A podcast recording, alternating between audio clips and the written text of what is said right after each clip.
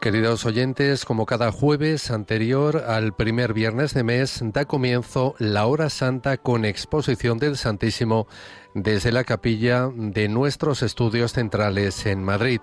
Dirige el padre Luis Fernando de Prada, director de Radio María.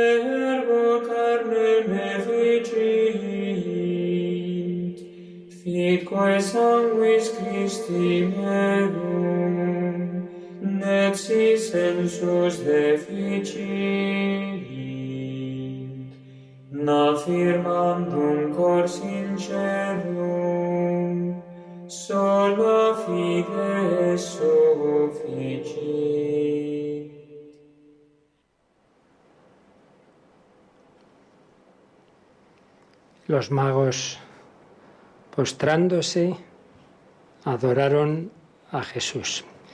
nosotros esta noche, al terminar esta solemnidad de la Epifanía, en esta víspera de primer viernes de mes, también adoramos a Jesucristo. Allí veían un niño en un pesebre con unos pañales, quizá ya estaban no en el portal, sino en una casita, pero veían eso, algo muy sencillo, muy pobre, muy humilde, no veían una divinidad como podrían haber imaginado esplendorosa, no, un niño. Pero había una luz interior en sus corazones, representada en esa estrella que habían visto en el cielo. Más importante era la luz de la fe, que misteriosamente les iluminó suficientemente para decir hemos venido a adorar y se postraron ante ese niño. Pues nosotros aquí ni siquiera vemos esa humanidad, ni siquiera vemos a ese hombre, a ese niño, vemos la apariencia de pan, pero también la luz de la fe que nos ha traído hasta aquí, nos dice que es Jesucristo, pange lingua gloriosi, sí, canta lengua el glorioso misterio del cuerpo y la sangre del Señor. La Eucaristía es la prolongación de la encarnación y de la Navidad. Belén significa casa del pan, la palabra griega de pesebre es la misma de patena. Son muchos signos. Esa blancura del altar, esa blancura del pan, esa hostia inmaculada, esa María Inmaculada que coge a Jesús, que lo envuelve en pañales, como el sacerdote coge esa forma y pone esos pañales, esos corporales, esos purificadores, ese incienso que llevan los magos, como a Dios, que acabamos nosotros también de ofrecer aquí a Jesús sacramentado. Pues hacemos ese acto de fe. Los magos tuvieron que caminar muchos kilómetros, una larga peregrinación, sin saber realmente a dónde iban. Se fiaron, se fiaron de esa luz de Dios, de esa intuición al corazón, de ese signo pobre en medio de la noche. Y así es la fe. La fe no es una evidencia, no tenemos clarísimo eh, una prueba irrefutable. Es la suficiente luz para que un corazón abierto, un corazón amoroso que busca la verdad, siga tras ella. Pero también hay noche, hay la suficiente oscuridad para que quien no quiera, para quien quiera aferrarse a sus racionalismos, a su manera de ver las cosas, a su comodidad, y que quiera cerrarse, cierre el corazón, como se cerraron las puertas de Belén, de la posada, a la familia de Jesús, María y José. Pues nosotros aquí, guiados por la estrella de la fe, adoramos a Jesús.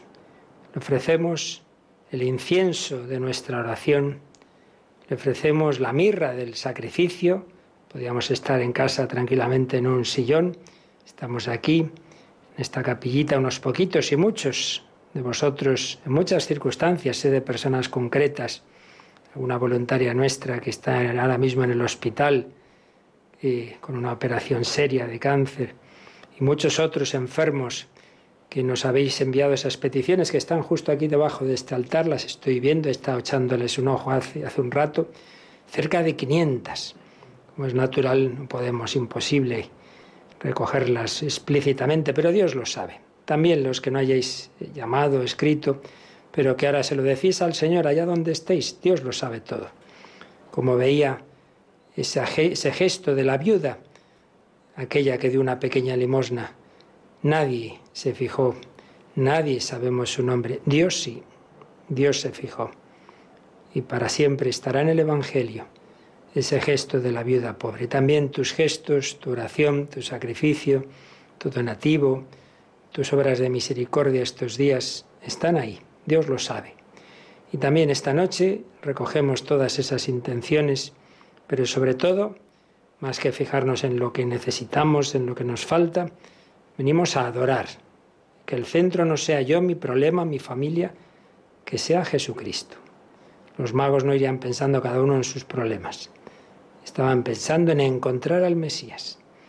Pues pedimos a la Virgen ese corazón, ese corazón orante, la primera que adoró con San José al niño Jesús, luego los magos, perdón, luego los pastores, más adelante Simeón, Ana y los magos. Y tú y yo, pues vamos esta noche a pensar cómo esta fiesta significa que Jesucristo nace para todos, no solo para aquellos que estaban allí. Salvador de todos, no es una religión particular de una nación, de una cultura, de un grupo particular de gente, de una secta, no, no, no, no. Jesucristo es el Hijo de Dios hecho hombre, para todos, para todos. Pues hacemos ese acto de fe, como siempre, de quedarnos en silencio, reconociendo que no hemos venido a ir una charla más, un programa más, no, en absoluto. No vamos a decir nada nuevo, no venimos a oír charlas, no venimos a aprender cosas, venimos a estar, a estar con Jesucristo. Orar estando es ya estar orando. Pues como los magos en adoración, que significa reconocer que la medida de mí mismo no soy yo, no es mi cabeza, es otro, mayor que yo, infinitamente mayor. Adoramos al que es nuestro principio y fin, pero también en el sentido que tiene la palabra en latín, que significa ese contacto del beso, la boca, oración, y es que la adoración cristiana es a Emmanuel, ese niño que besamos, ese que está aquí presente en la Eucaristía, porque en la comunión nos da un abrazo, un beso de amor.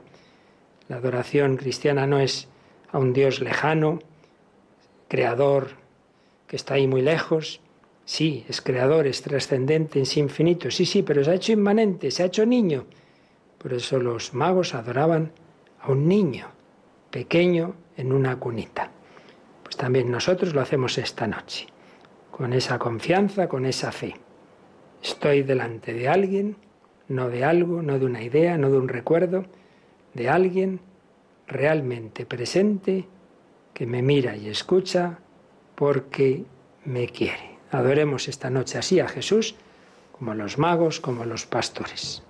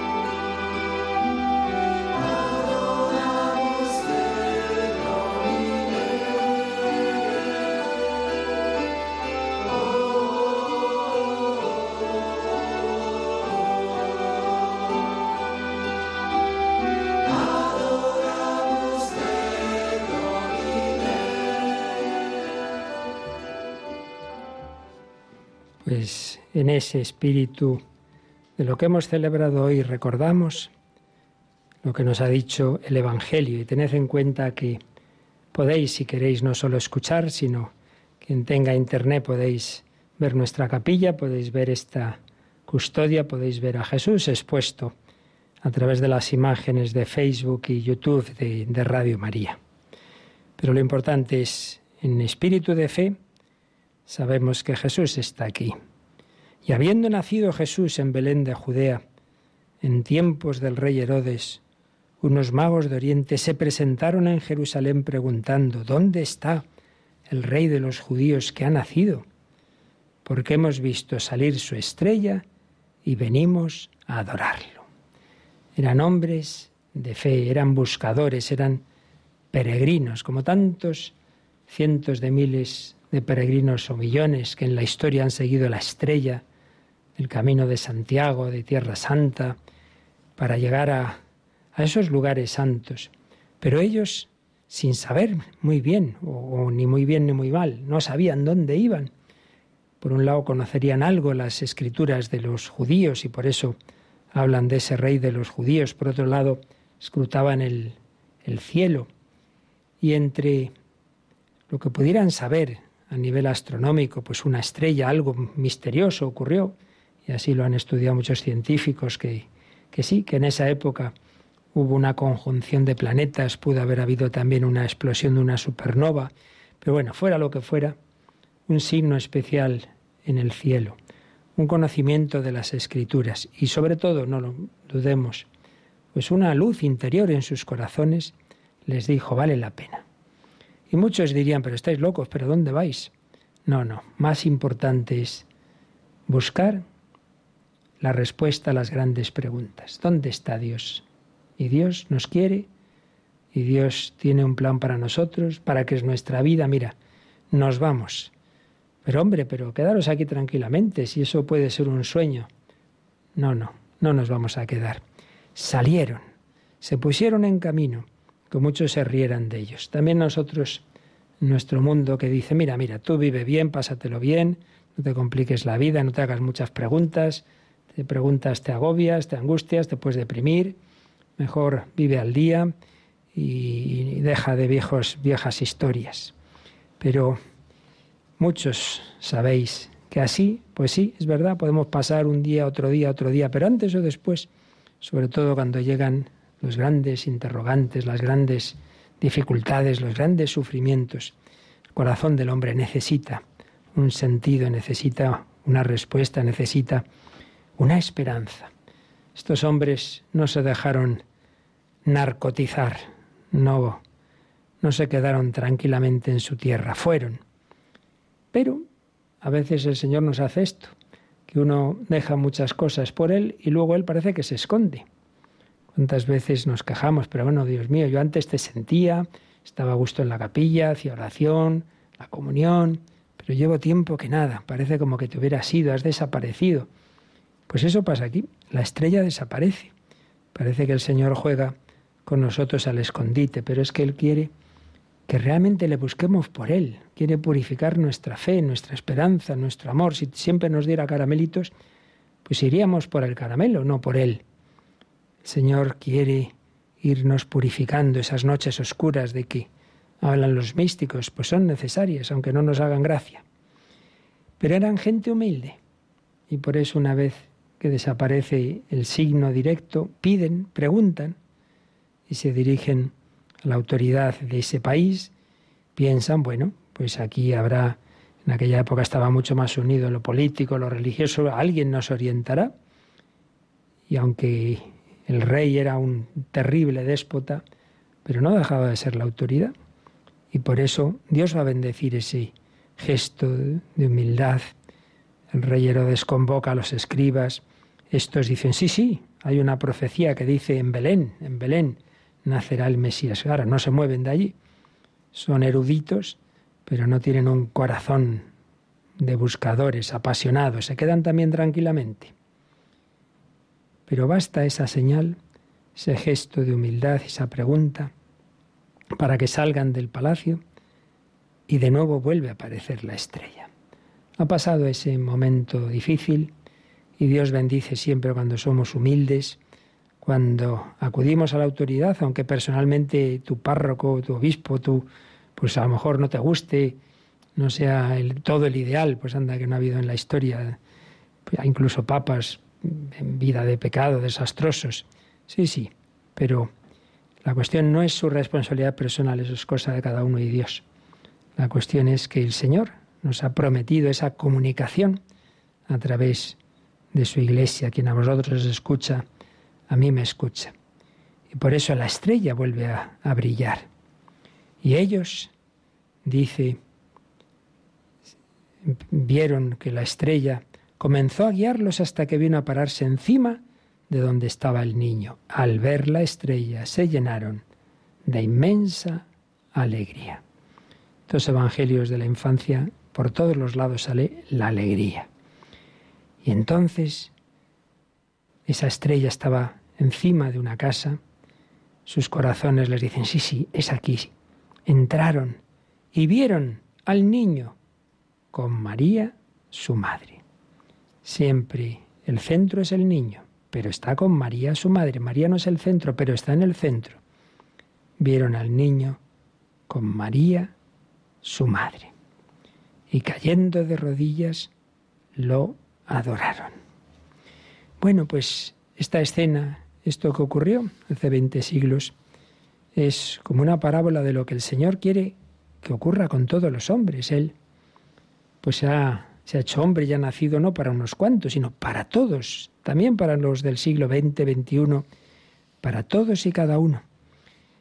Toda la historia de la salvación es la historia de, de un noviazgo al que Dios nos invita, a cada persona humana, a conocerle, a amarle, a unirnos con Él, a desposarnos con Él, cada uno en algún camino y alguna vocación, pero todos llamados a esa unión que tras la muerte será una unión eterna. Pero Dios no la fuerza, Dios llama al corazón, Dios respeta nuestra libertad y por eso intenta conquistarnos.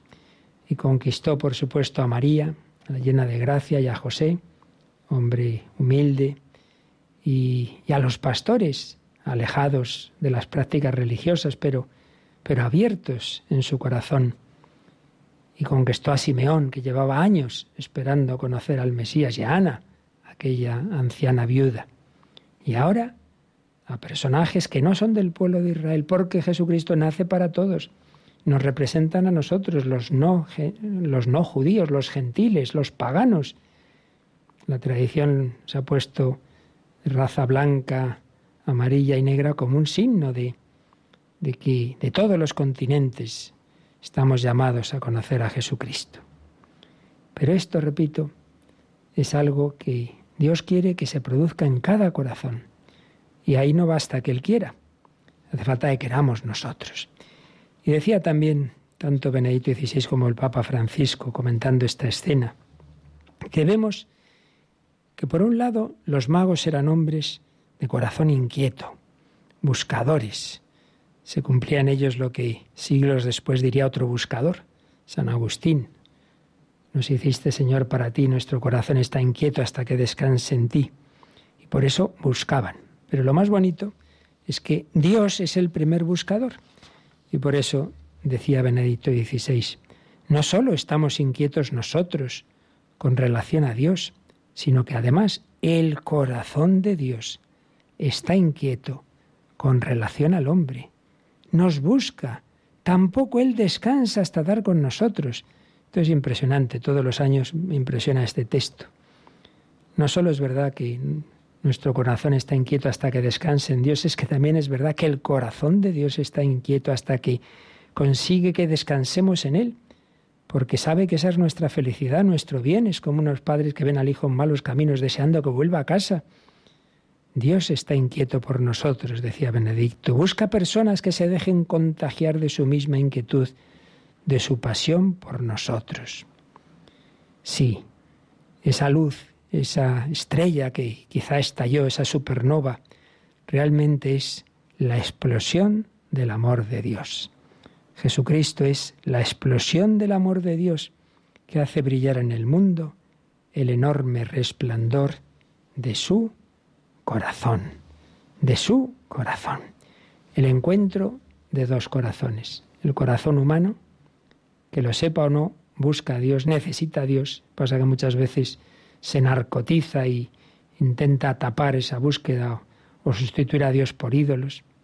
Pero luego está el corazón de Dios, que ese siempre busca, que siempre está dándonos señales, signos, estrellas, inspiraciones, palabras, circunstancias providenciales para ver cómo consigue que sin quitarnos la libertad, cómo consigue ese encuentro con Él.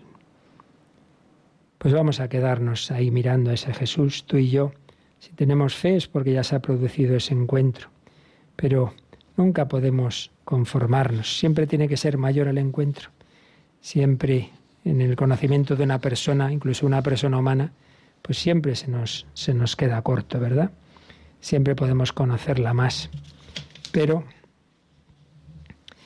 y mucho más si es una persona divina, si es Jesucristo, si es el Hijo de Dios hecho hombre, necesitamos, necesitamos de seguir caminando, seguir acercándonos a Él, necesitamos entrar en su corazón y por eso tenemos que pedir la gracia, la gracia de conocerle cada vez más y mejor. Pues vamos a rehacer ese caminito, tú y yo, ese camino de Belén. Aunque a veces nos cueste, pues a veces tenemos también esas noches oscuras y, nos dan ganas de, no movernos o surgen esos sufrimientos que nos escandalizan. si es verdad que, que Dios es amor, ¿por qué permite esto? Pues no lo olvides. A José y a María y a Jesús no se les pusieron las cosas fáciles.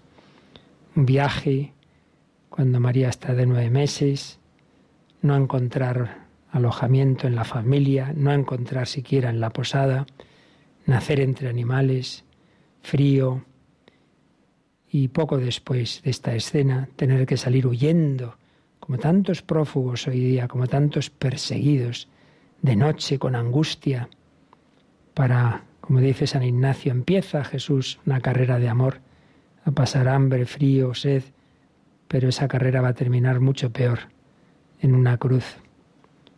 Ciertamente, que luego ese sepulcro se va a abrir y no va a terminar ahí. Va a llegar a la resurrección porque el Hijo de Dios ha querido compartir nuestra vida humana. Él ha sido el primer peregrino, ha peregrinado del cielo a la tierra, el camino de encuentro, Él ha hecho la parte principal. Y tú y yo vamos a hacer la nuestra. Pues se lo pedimos al Señor que igual que María y José fueron caminando para darnos a Jesús, también nosotros hagamos nuestro camino espiritual.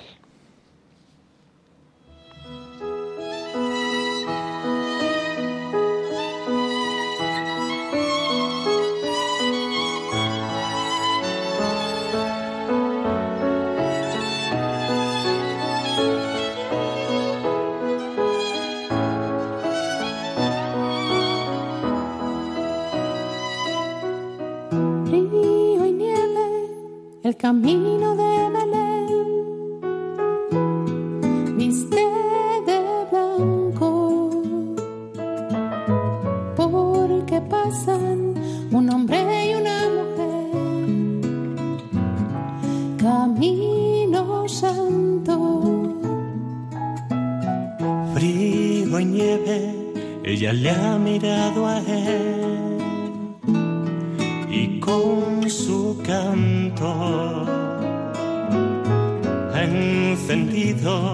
resplandores en la fe.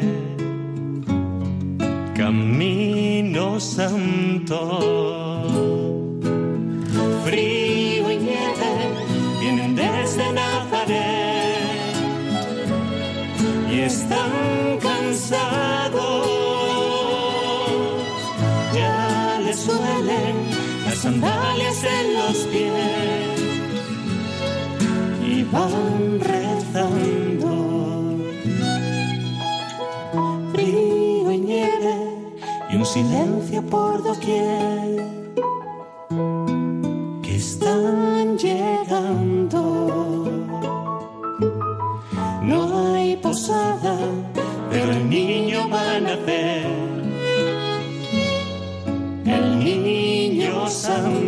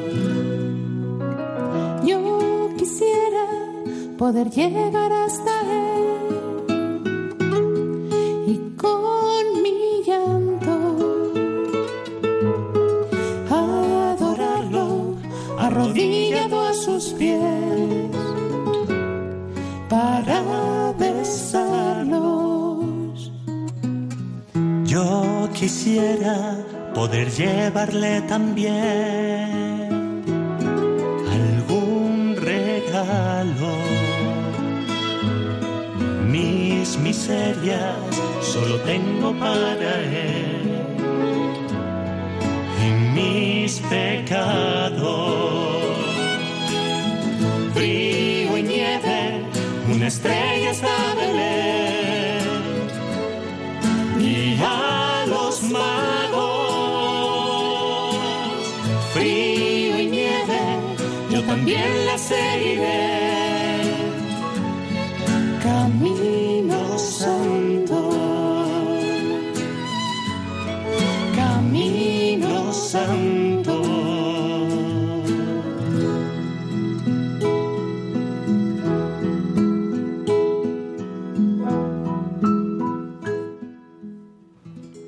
Hijo de Dios ha recorrido ese camino del cielo a la tierra, María y José de Nazaret a Belén, los magos desde Oriente también a Belén.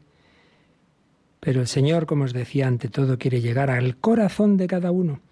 Es tan bonito ver la historia personal del encuentro con Cristo de cada persona en la historia de Saulo, de, de Agustín, de Teresa, de Ignacio, de Pier Giorgio Frassati, de cada uno de nosotros. Un famoso converso del siglo XX, que francés, una familia profundamente anticatólica, el padre de quien hablo, de André Frossard, había sido ministro durante la Tercera República, el primer secretario general del Partido Comunista francés. Educó a su hijo en un ateísmo total y él cuenta cómo a los 20 años decía, no tenía ninguna angustia metafísica, no tenía grandes preguntas y además si las buscara, el último sitio donde buscaría su respuesta sería en la iglesia. No, no, perdón, mi salud es buena, soy feliz. No siento curiosidad alguna por las cosas de la religión que me parece que pertenecen a otra época. Ese es el punto de partida. No era un hombre de corazón inquieto, precisamente. Pero tenía un amigo en el periódico, era periodista en el que trabajaba. Y ese amigo había, le había dicho, ven a recogerme en la puerta de tal iglesia a las cinco de la tarde, que saldré de estar ahí. Ese amigo era católico. Bueno, eran amigos, aunque cada uno pensara totalmente distinto. Pero el amigo no sale de la iglesia. El otro ya se empieza a impacientar. ¿Pero qué pasa? Por fin entra. Mira, no entiende, nunca había estado ahí. Ve todo bastante a oscuras. Ve unas velas como las que tenemos aquí. Ve un candelabro, a eso le parece a él, grande, un círculo blanco. Es la exposición del Santísimo, la que tenemos aquí ahora. Él no sabía que era eso. Mira, ve unas monjas. ¿Y dónde está mi amigo? Y en ese momento leo lo que él escribió en el relato de su conversión.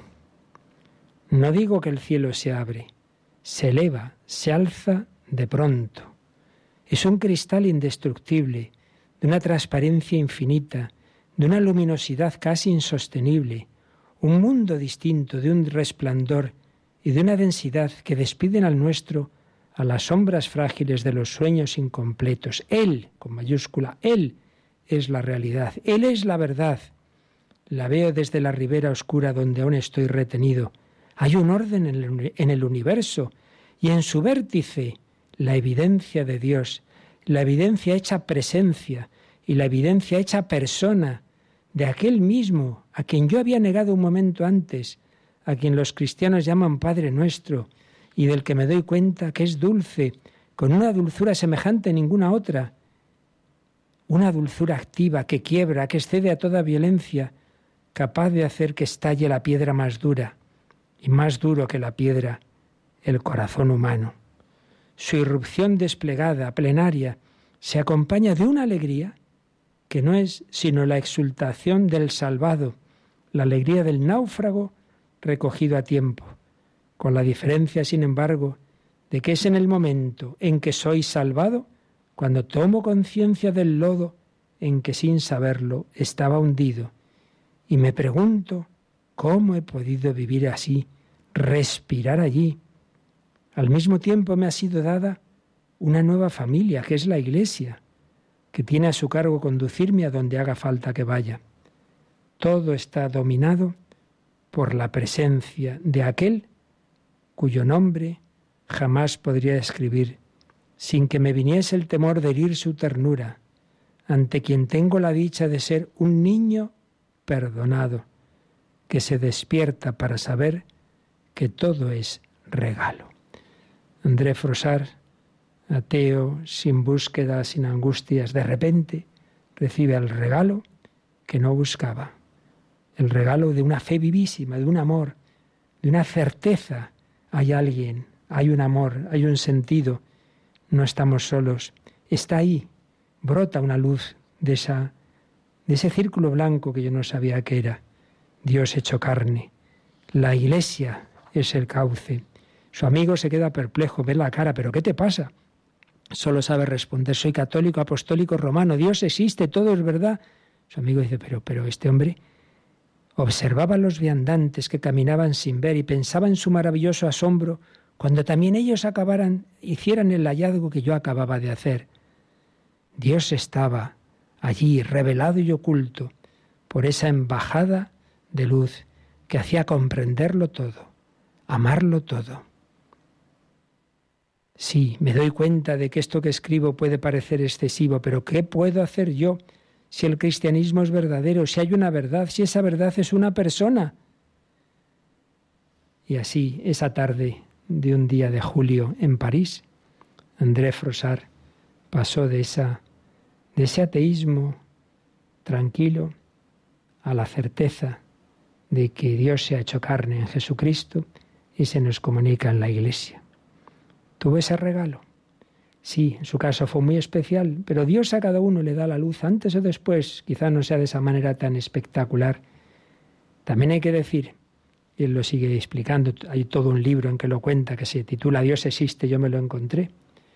Pero hay que decir que si ahí tuvo estos regalos y estas luces, cuenta con más adelante, bueno, él se bautiza, y le maravilla sobre todo la Eucaristía, ese medio inaudito de comunicarse con nosotros el Señor a través de algo tan sencillo como el pan.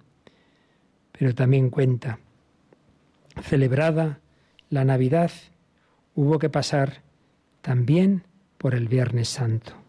Dos veces se abatió, se abatió sobre mi hogar el sufrimiento más grande que puede infligirse a seres humanos. Los padres me comprenderán, las madres mejor aún, sin palabras. Ya entendemos que perdió a dos hijos como luego oiremos en las peticiones. Gran dolor, sí, pero que no le pudo hacer dudar del amor de Dios.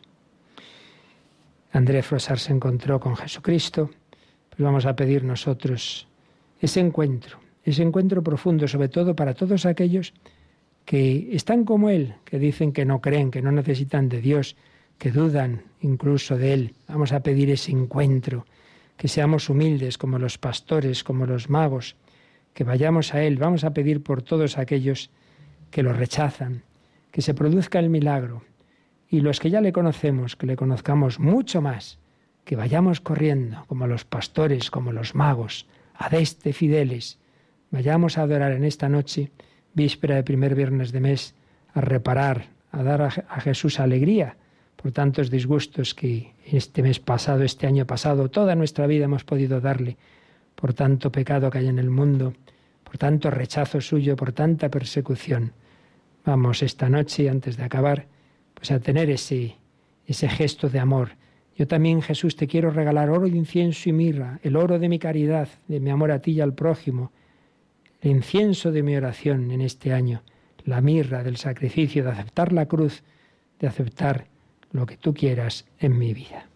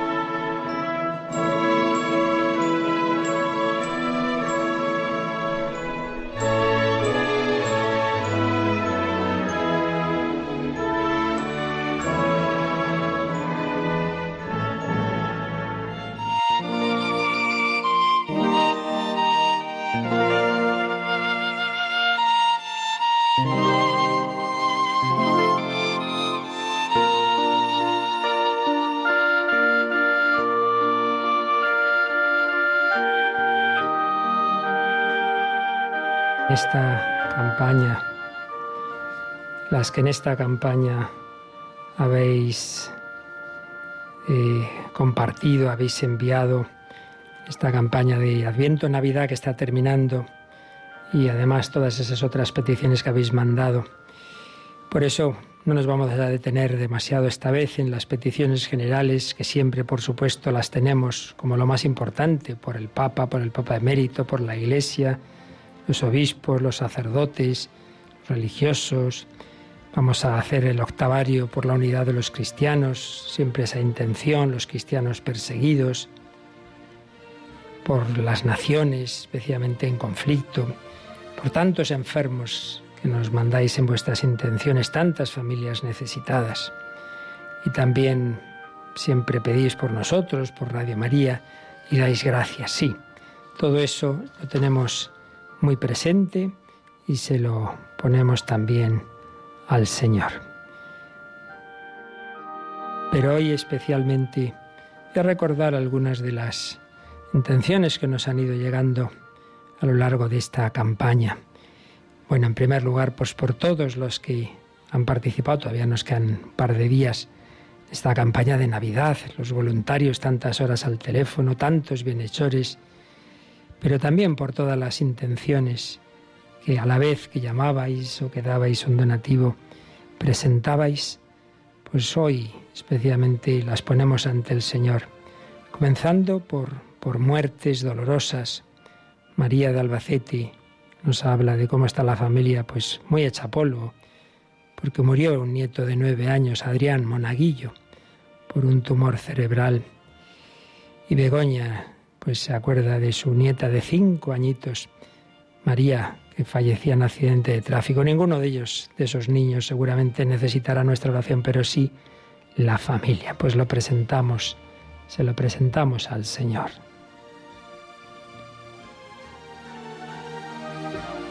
Y también Anabel nos recuerda que su hija de 20 años murió en accidente y ella ha salido adelante gracias a Radio María.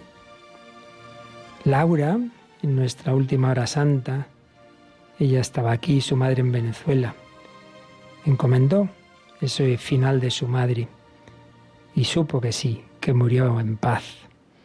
También nos contó algo así Blanca de Colombia y María Cecilia y Concepción sobre su marido. Y también entre esas llamadas, pues, y todos los escritos, hay muchos enfermos. Encarnación nos habla de su nieto Manuel, de 28 años, con cáncer, y de otras intenciones. Susana nos habla de su hija Olga, también enferma de cáncer. También nos piden por Josefina, con un cáncer terminal, sobre todo que se acerque al Señor. Tenemos voluntarios de Radio María enfermos. Comendamos mucho a Giuseppe, también a Fernando con COVID, a Ana Isabel. Pero recordamos también otras llamadas que nos han impresionado, como Elisa, invidente, que aprendió en Radio María a abrazar la cruz de esa ceguera y pide por sus familiares. Y también entre las llamadas que ha habido, pues ha habido muchas de acción de gracias. Personas que agradecen la formación recibida en Radio María. Edgar, por ejemplo, seminarista de Nicaragua, desde allí Juan Fernández dice que se ha ido formando en buena medida con Radio María y pronto va a ser ordenado diácono permanente. Sanitarios que en estos tiempos duros para el mundo médico pues han recibido fuerza en Radio María como María Eugenia, médico. Pero también desde la cárcel nos escriben varios presos internos como Gabriel desde Mallorca, Pide por los internos, por los presos, por sus familias, también por los funcionarios de prisiones y por los voluntarios y por su propia familia. Y Marcel de Senegal pide que Radio María llegue a su país. Muchas cartas también de conventos, de religiosas, de sacerdotes que en sus pocos medios, sin embargo, pues quieren colaborar también económicamente incluso con Radio María porque ven el bien que hace esta radio a tantas personas. Bueno, pues queremos presentar todo esto al Señor y obviamente Agradecemos muy especialmente los gestos de generosidad que nos emocionan tantas veces que hemos visto en, en la campaña. Personas que han dicho mi primera paga de este año, toda para Radio María, o la paga extraordinaria. Donativos grandes y muy pequeñitos de personas que andan muy justitas, pero que han dicho siempre puede haber un, un euro, siempre puedo privarme de algo. Personas que han trabajado un día, han ido a limpiar una casa, y que lo que les han dado lo han dado a la radio. Ha habido, es curioso, dos o tres donativos de 365 euros diciendo cada día un café, que me privo de él, para la radio. María Dolores llamaba y se echaba a llorar enferma en la cama, triste. María Coruña pedía oración por su situación laboral, familiar, personal. Y por supuesto, pues por tantos voluntarios, bienhechores, que ya no están entre nosotros, que han fallecido y algunos de ellos que nos han dejado a Radio María en testamento, pues por todos ellos pedimos al Señor. Y ahora pues vamos a disponernos a recibir su bendición.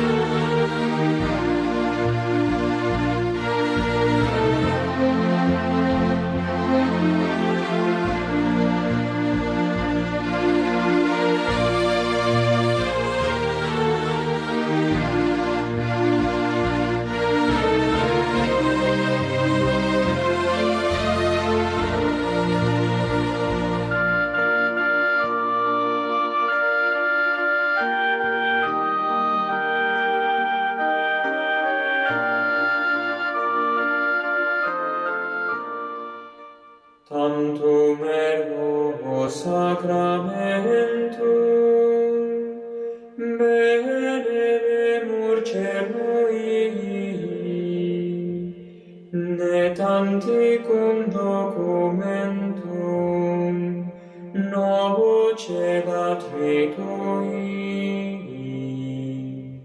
prestet fide supplementum sensum de effectui genitori genitoque la jubilatio salus honor virtus quoque sit et benedictio procedenti ab utroque compasit laudatio Nam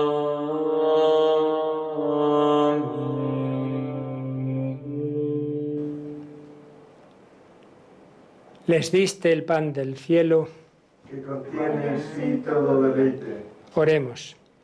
Oh Dios, que en este sacramento admirable nos dejaste el memorial de tu pasión. Te pedimos nos concedas venerar de tal modo los sagrados misterios de tu cuerpo y de tu sangre, que experimentemos constantemente en nosotros el fruto de tu redención, tú que vives y reinas por los siglos de los siglos. Amén. Jesús miraría con sus ojitos a María, a José, a los pastores, a los magos. Fueron a adorarle desde lejos, le llevaron regalos, pero en realidad el regalo es Él. Tanto amó Dios al mundo que nos entregó a su único Hijo. Se lo regaló y se lo regaló esa presencia y ese amor a André Frosar y nos lo quiere regalar a ti y a mí. Y ahora esta bendición es un, como esa mirada de amor que nos dice te quiero, quiero darte lo que más necesites, abre tu corazón, recibe mi bendición, no te escandalices, esa bendición tiene forma de cruz. Yo también pasé por ella, pero la peregrinación no termina en el Calvario, sino en la gloria de la resurrección.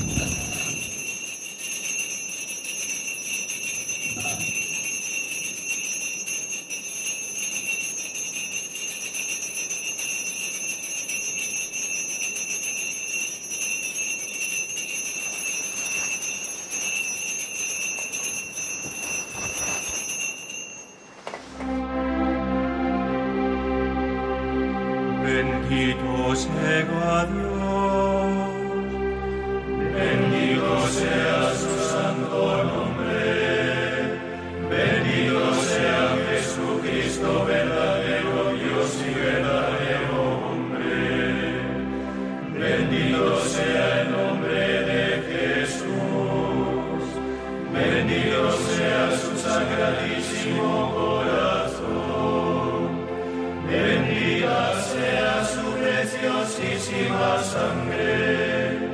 Bendito sea Jesús en el santísimo sacramento del altar. Bendito sea el Espíritu Santo Paráclito.